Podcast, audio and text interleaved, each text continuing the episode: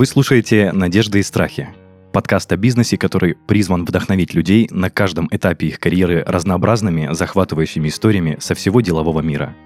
Меня зовут Денис Беседин, я бывший владелец франшизы маркетингового агентства, и каждый выпуск ко мне приходят предприниматели и рассказывают, что за история стоит за их бизнесом. Сегодня у меня в гостях Расул Налиев, сооснователь и руководитель перформанс-агентства «Отгазм». Расул, привет.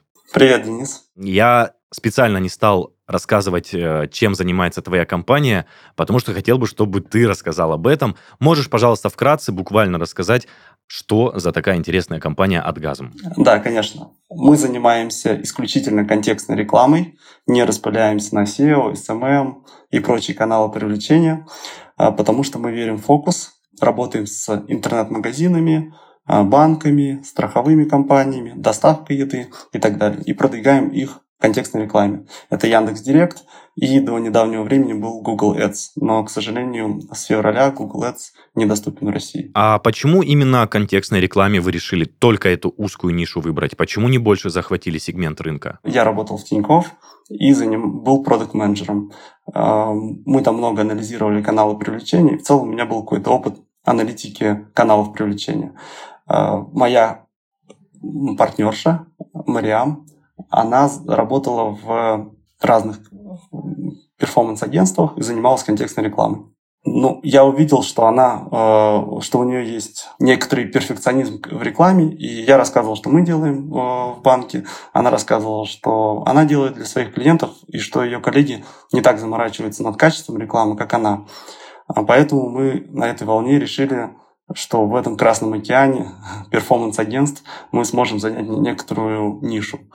Так и случилось. То есть мы верим в фокус, и поэтому мы пытаемся бить в одну точку именно э, контекст и э, чувствуем, что в этом у нас есть э, некоторая экспертиза, и мы сильнее там, по качеству многих агентств. Если покупателю нужна именно конкретно эта услуга, он придет к конкретному специалисту, то есть к тебе. Очень классный выбор. Кстати, а, к слову о Тинькове, до записи мы с тобой разговаривали о том, что в Тиньков ты попал через письмо к самому Олегу Тинькову. Это забавная история. Можешь, пожалуйста, тоже рассказать про нее? Дело в том, что в студенчестве у меня был небольшой бизнес.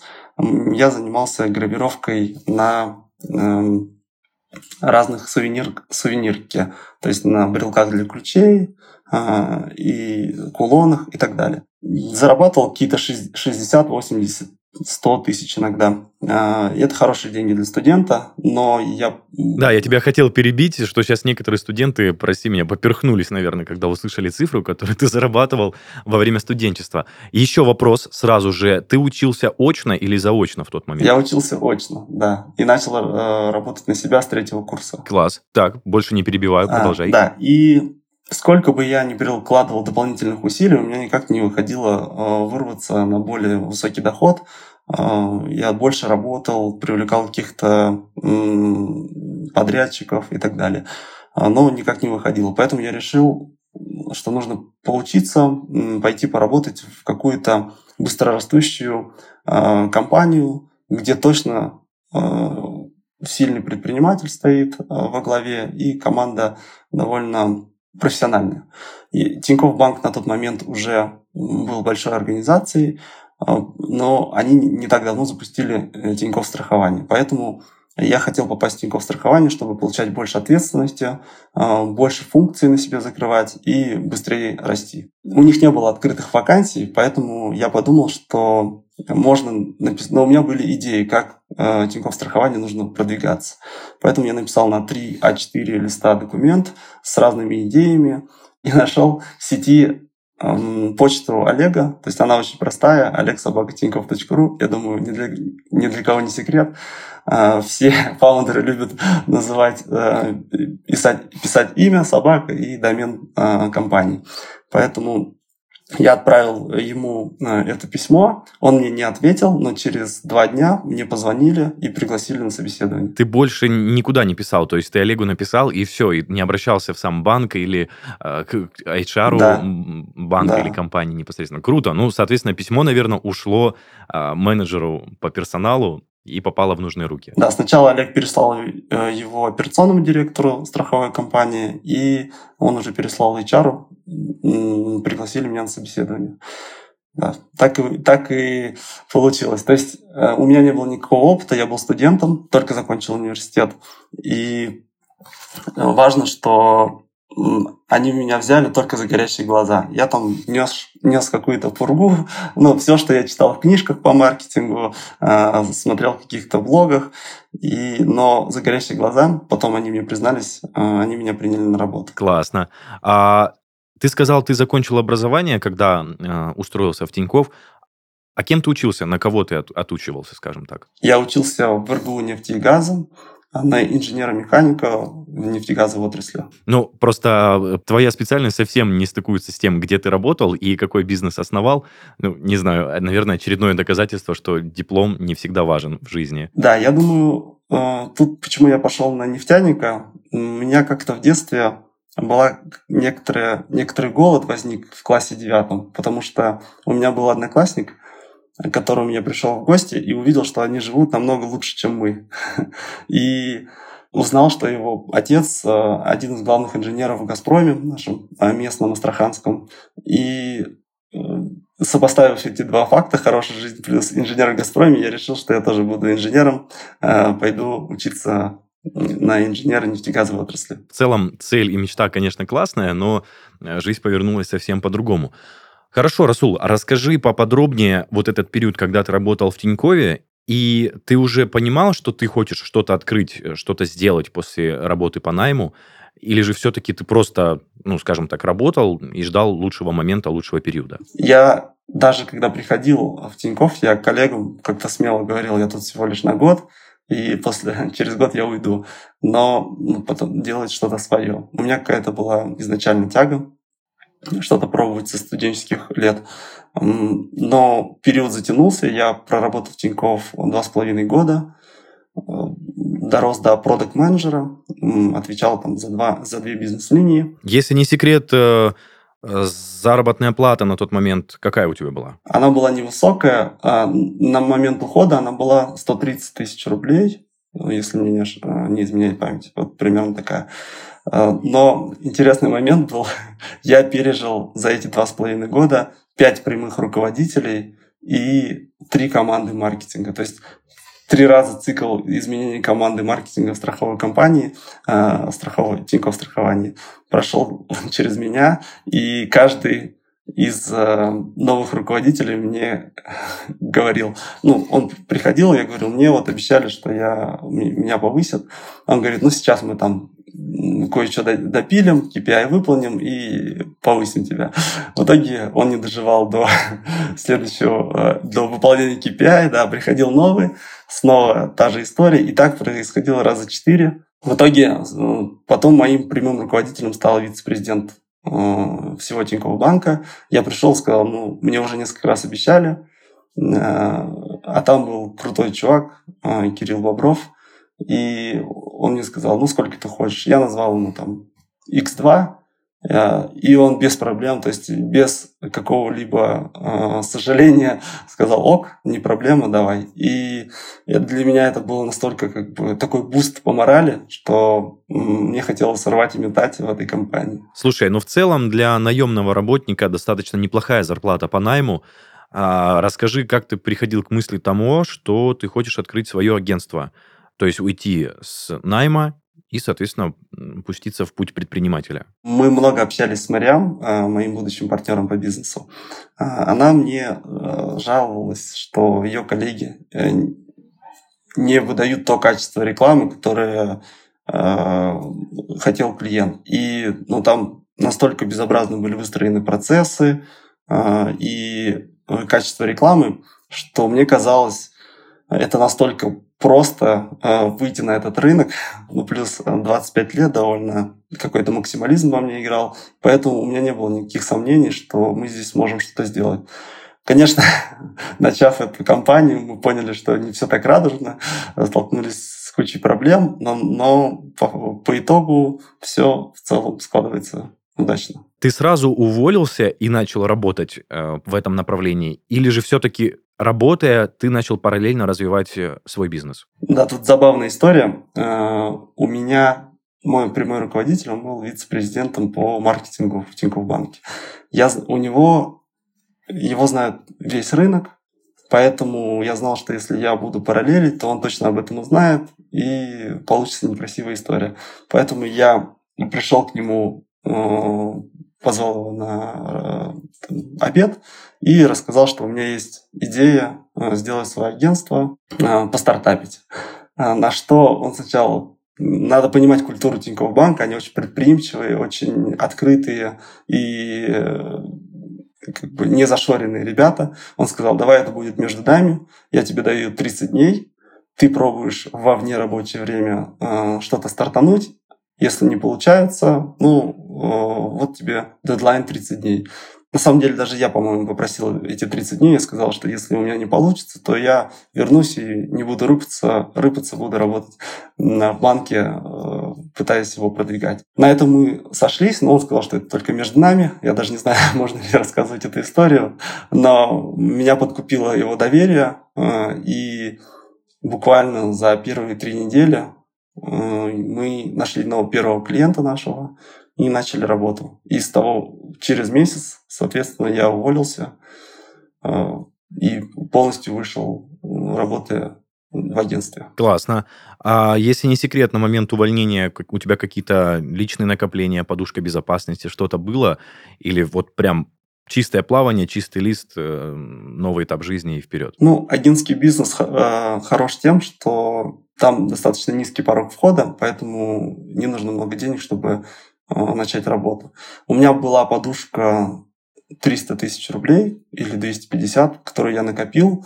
Э, я понимал, что я на эти деньги могу 4-5 месяцев спокойно прожить. Мне нужны были деньги только на собственные расходы.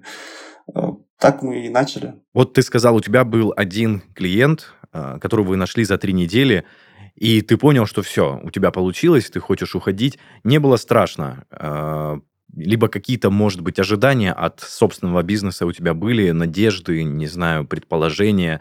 Сразу ты хотел и понимал, что будут золотые горы, или наоборот, ни на что не рассчитывал? Страшно не было. Я не очень понимаю, почему э, до сих пор, но у меня была такая мысль в голове. Если я могу умереть, если я открою свою компанию, а у меня был ответ нет. Но остальное мне уже было не страшно. Там разориться, прогореть, опозориться и так далее, это вообще меня не интересовало. Мне, меня больше мотивировало попробовать. Я, я знал, что я буду жалеть, если не попробую. Страшно как э, не было. Но, может быть, было какое-то волнение, и из-за него я в первый месяц нашей работы отправил около 800, 800 имейлов на разные, разным директорам по маркетингу, head of digital разных компаний. И из этих 800, как ты понимаешь, откликнулся один, э, и мы начали работать. А, то есть это был как раз-таки как раз тот самый человек, который откликнулся. А, да, да. Ну, там после подтянулись еще мои знакомые, э, некоторые знакомые знакомых, две компании мы подключили. Но в целом да, из этих э, холодные имейлы это очень дешевый, но трудозатратный э, канал, но при этом как не самый результативный, да, но количество переходит в качество. Я думаю, что если вы отправите такое же количество имейлов, что-то выгорит. Расскажи подробнее, когда вы начали с партнером бизнес этот, как вы развивались, то есть как вы находили клиентов и не пошли вниз, скажем так, а наоборот только наверх? У меня была некоторая прививка вот этих холодных имейлов. Я понял, что этот канал не работает. И зарекся, что больше никогда мы не будем заниматься исходящим, исходящими продажами, холодными продажами. Мы начали искать по знакомых первых клиентов. Далее я, я знал, что нам важно показать э, высокое качество на текущих клиентов, у них есть некоторые знакомые, и сарафан, маховик сарафана разгонится. А, так и получилось. Сейчас у нас половина клиентов приходит по сарафану, и вторая половина клиентов приходит с нашего контент-маркетинга. Мы пишем большие прикладные статьи на VC.ru. Можно вбить VC.ru слэш и вы попадете на наш блог. У нас там около полутора тысяч подписчиков. Некоторые наши статьи там 30-40 тысяч набирали просмотров. И, по-моему, одна из статей вошла в топ статей, которые за целый год, 2020, а, люди больше всего а, добавляли закладки. То есть им нравился контент, они клали закладки, чтобы потом вернуться и прочитать. Я думаю, конечно, большая часть не возвращалась, но а, это важная метрика вовлечения, чтобы статья попадала в популярное и набирала просмотры. Я извиняюсь, что перебью. Вы писали какой-то экспертный контент или же просто развлекательный? Нет, мы писали исключительно экспертный, развлекательного и там квази-экспертного контента очень много. То есть, когда люди просто пишут, мы сделали какие-то стандартные вещи, и вот у нас выросло все в два раза. Это типичный кейс э, вообще любого издания. Мы писали исключительно э, прикладной контент, экспертные статьи. Э, например, инструкция, как правильно распарсить фид для смарт-баннеров и как правильно заполнить атрибуты этого фида. Да, вы писали очень узко специализированный да, контент, который не все пишут, скажем так. Да-да-да. То есть порог мы очень редко выпускаем статьи, там раз в 2-3 месяца, но они достаточно большие. Одна из статей, по-моему, была на 40 листов А4, когда мы в Google Доке, ну, понятно, со скриншотами разными, но это большие инструкции. И когда, ну, наша идея была в том, что когда будут читать директора по маркетингу или директора по интернет-маркетингу, они будут понимать, что мы вовлеченные ребята, что, что им текущее агентство не рассказывает такие вещи, и будут к нам обращаться. В целом так и получилось. А расскажи подробнее, сколько лет вы на рынке, вот именно ваше агентство? Мы четыре с половиной года на рынке. Стартанули в марте 2018 года. Слушай, я очень люблю задавать этот вопрос предпринимателям. За эти четыре с половиной года был ли у тебя и у твоего партнера такой момент, что вы хотели закрыть все к чертям, опустить руки и забросить это дело? Ну, я думаю, у всех бывают такие моменты, а, но я думаю, это эмоциональные больше всплески, но не долгосрочная какая-то стратегия и идея там закрыть все.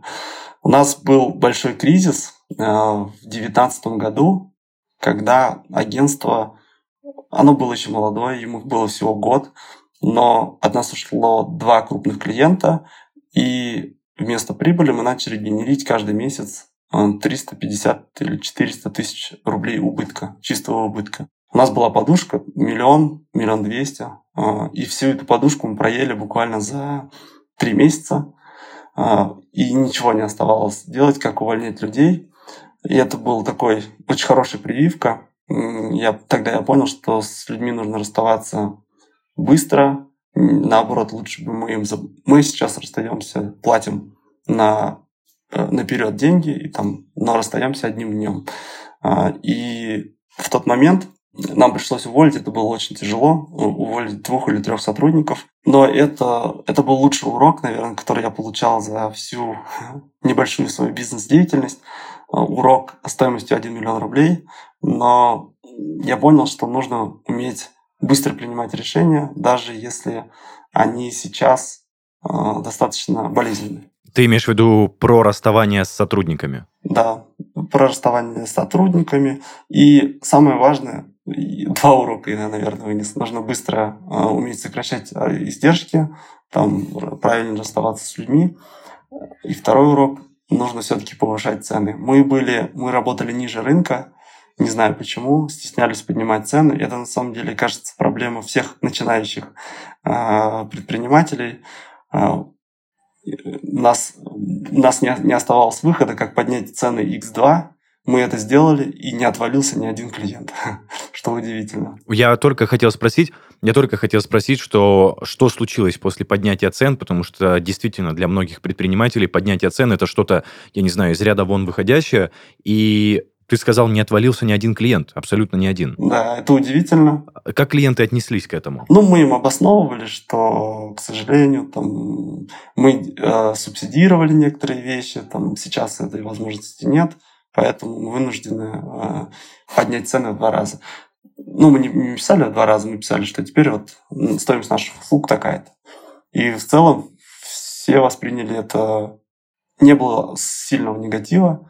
Я думаю, для них это были карманные деньги, поэтому они поняли, что мы до этого были ниже рынка. Здорово. Расул, э, в телефонном разговоре до записи ты также мне сказал, что ты сразу выбрал, ну, скажем так, не самый низкий сегмент своих э, клиентов. То есть ты работал и начинал работать сразу со средним уровнем и с верхним уровнем клиентов. Расскажи, почему именно такая политика твоей компании? Мы изначально выбрали этот сегмент, то есть мы ранее, сначала мы работали от 300 тысяч рублей в месяц э, рекламного бюджета. То есть, если у клиента рекламный бюджетный контекст 300 тысяч в месяц, то мы там, готовы работать.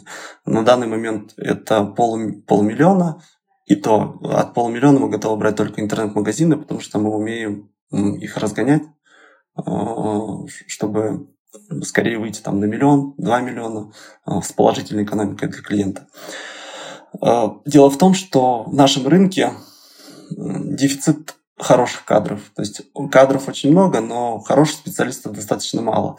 И работа, которую специалист делает для клиента, у которого бюджет 100 тысяч, не сильно отличается от той работы, которую нужно делать для клиента, у которого 5 миллионов бюджет. А вести 50 клиентов по 100 тысяч или одного за 5 миллионов – это достаточно большая разница в трудозатратах. То есть в, в качестве а, нет большой сложности, но а, количество выхлоп от, от клиента, конечно, не со, несоразмерен. Поэтому мы решили, что будем медленнее привлекать на более крупных клиентов. К нам приходит сейчас один или один клиент в два месяца, или один клиент в месяц.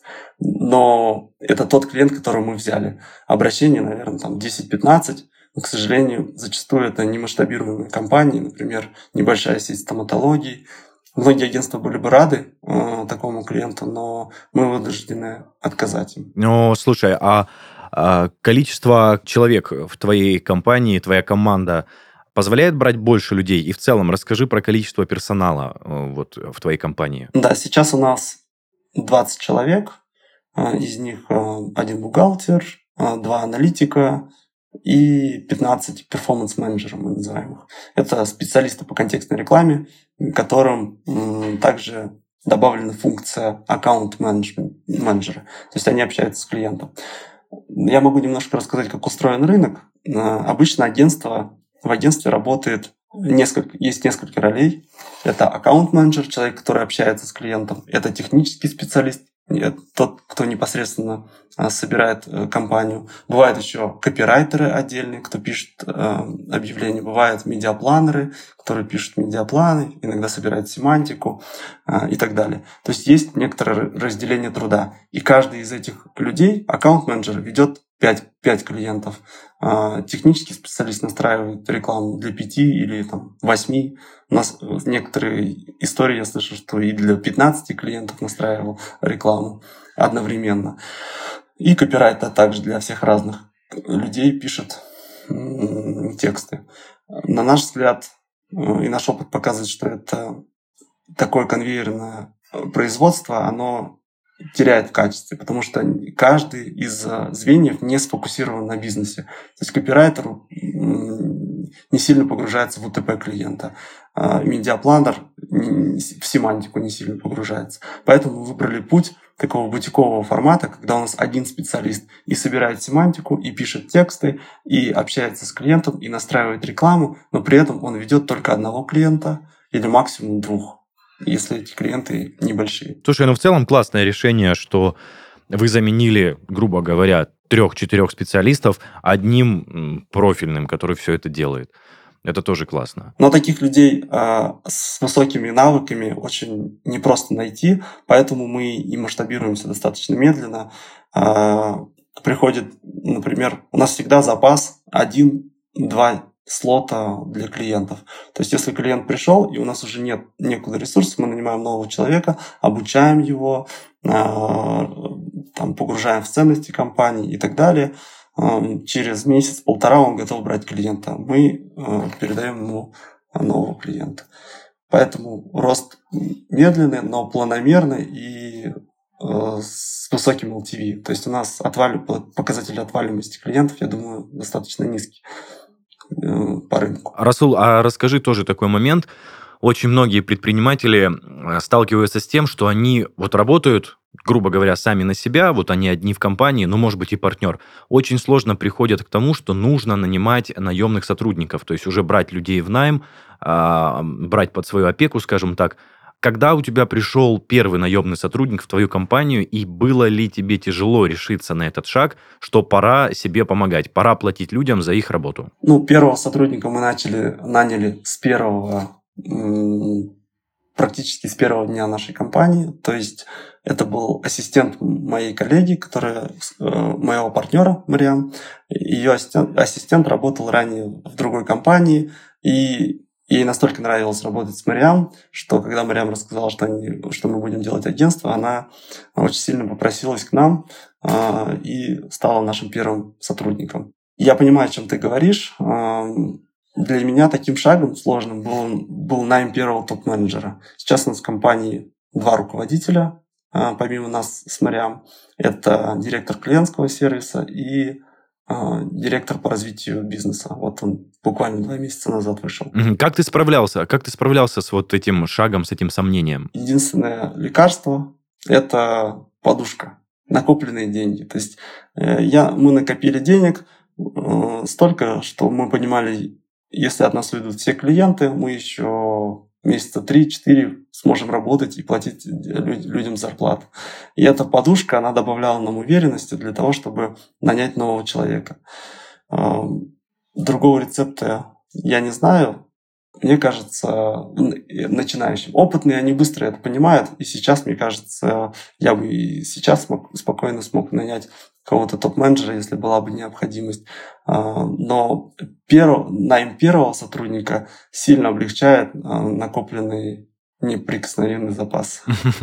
Слушай, как ты считаешь, в начале пути а, бизнесмена, когда вот предстоит выбор, нанимать сотрудника или нет, нужно ли предпринимателю иметь запас средств за спиной, чтобы в случае отсутствия клиентов платить, скажем так, ну, даже работая в минус своим сотрудникам? Ну да, а, на мой взгляд, а, так легче принять решение а, о найме и вообще э, иметь подушку безопасности точно нужно. Она должна быть рассчитана, на мой взгляд, на 3-6 месяцев. Бывают разные форс-мажоры, но это добавляет свободы, то есть добавляет смелости в каких-то э, вещах. Самое главное, что когда у нас была подушка, мы могли мы очень увлеклись поднятием цен, потому что нам понравилось, когда мы э, подняли цены X2, э, что никто не отвалился. Поэтому мы начали еще немножко поднимать, но в основном для новых клиентов. И когда у тебя есть подушка безопасности, у тебя есть положительный cash flow, будь смелым и выторговывай для себя более выгодные условия.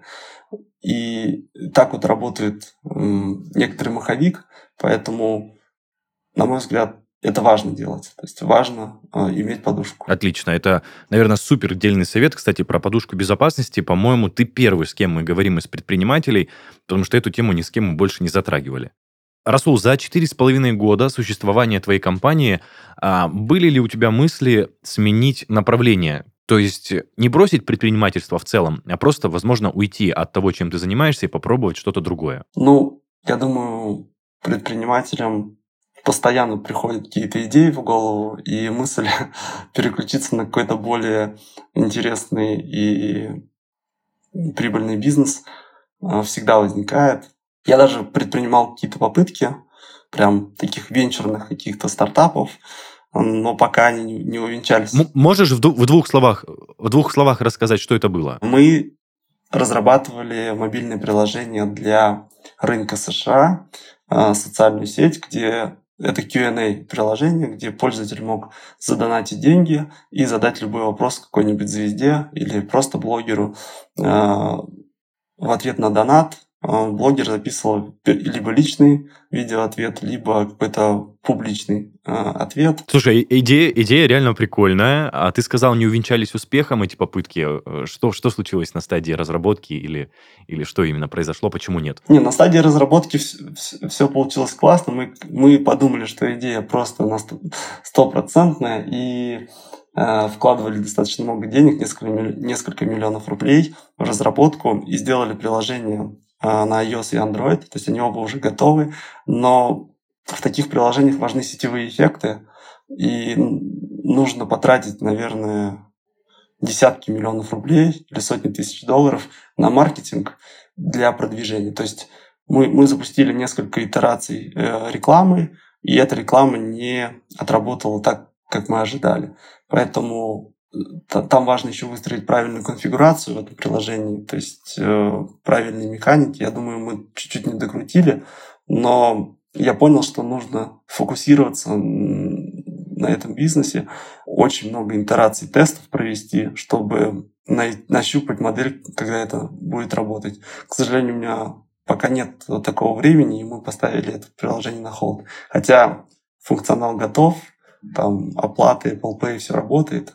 Единственное, а, нужно докрутить какие-то фичи а, для удержания пользователей и как бы а, их быстрого анбординга в это приложение. Слушай, ну все равно в целом идея классная, и то, что ты осмелился, скажем так, попробовать в другую нишу, вложил, я так понимаю, достаточно много средств на развитие этой идеи, и это круто. Ну, то есть ты не сидел на месте и пытаешься развиваться дальше. Раз мы заговорили за развитие и дальнейшие планы, расскажи, что именно в компании «Отгазм» ты планируешь развивать далее? За последние полгода или за год я понял, что все равно важен фокус, э, и сейчас мы сфокусированы на агентстве,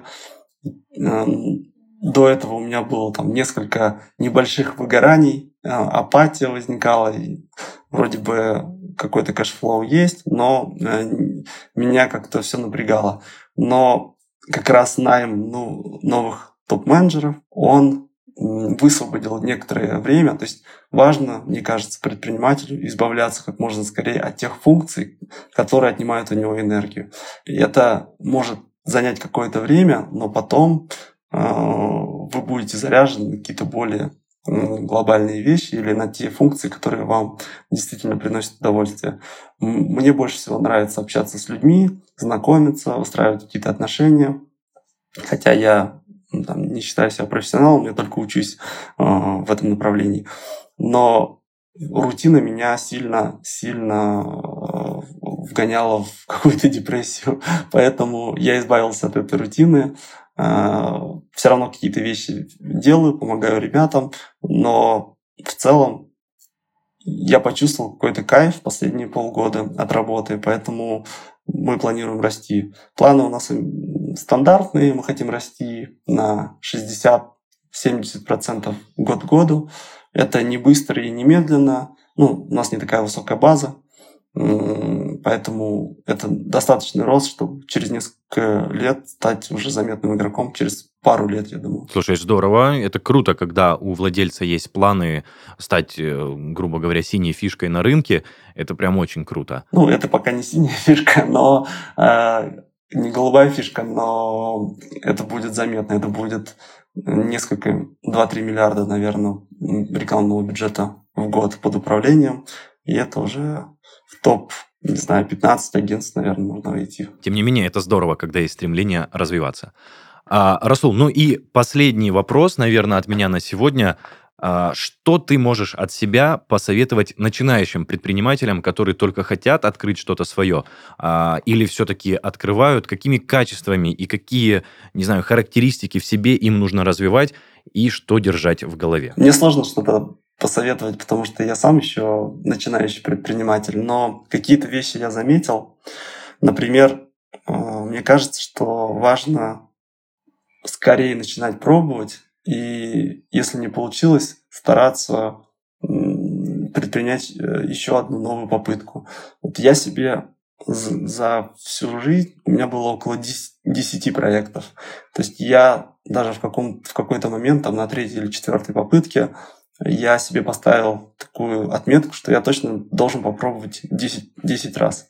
И агентство было какой-то восьмой или девятой попыткой, а, которая более-менее сработала.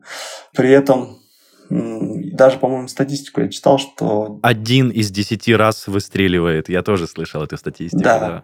да поэтому с этим настроем, по-моему, я каждую попытку все сильнее и сильнее как бы прилагал усилия, понимая, что вот-вот должно выстрелить. И так и получилось. В общем, ты желаешь э, начинающим предпринимателям неугасаемого э, энтузиазма, я так понимаю. Да, не бояться пробовать. Вот, э, у меня есть друзья, которые с которыми я 10 лет назад обсуждал, что нужно что-то открывать. Потом 5 лет назад обсуждал, что нужно что-то открывать. И сейчас у нас одни и те же темы. Но за все время я предпринял 10 попыток, а они ни одной. И это... И, а с возрастом все, все сложнее рисковать, больше обязательств и так далее. Поэтому если вам 20 лет, 21 или 30, ну без разницы на самом деле какой возраст, а, чем раньше вы начнете, тем, тем быстрее, мне кажется, вам придет какой-то успех. Есть еще что сказать э, начинающим, или это твой основной совет и главный? Наверное, это больше всего у меня триггерит, потому что я общаюсь со многими своими старыми друзьями и чувствую, что им не хватает толерантности к риску, какой-то э, смелости попробовать. Все остальное у них есть. Классно. Кстати, по поводу вот энтузиазма и большего количества проб, по-моему, ты тоже один из первых гостей, кто упоминает об этом. Да, это, это дельный совет. Я надеюсь, он э, пойдет по направлению в нужные уши, скажем так.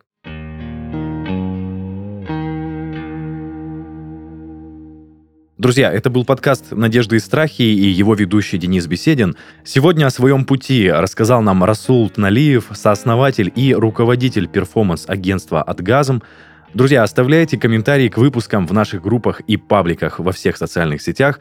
Также заходите послушать и посмотреть нас на всех популярных музыкальных платформах и видеохостингах. Ну а если хотите стать гостем нашего подкаста, пишите на почту heysobachkaredbarn.ru. Всем пока-пока.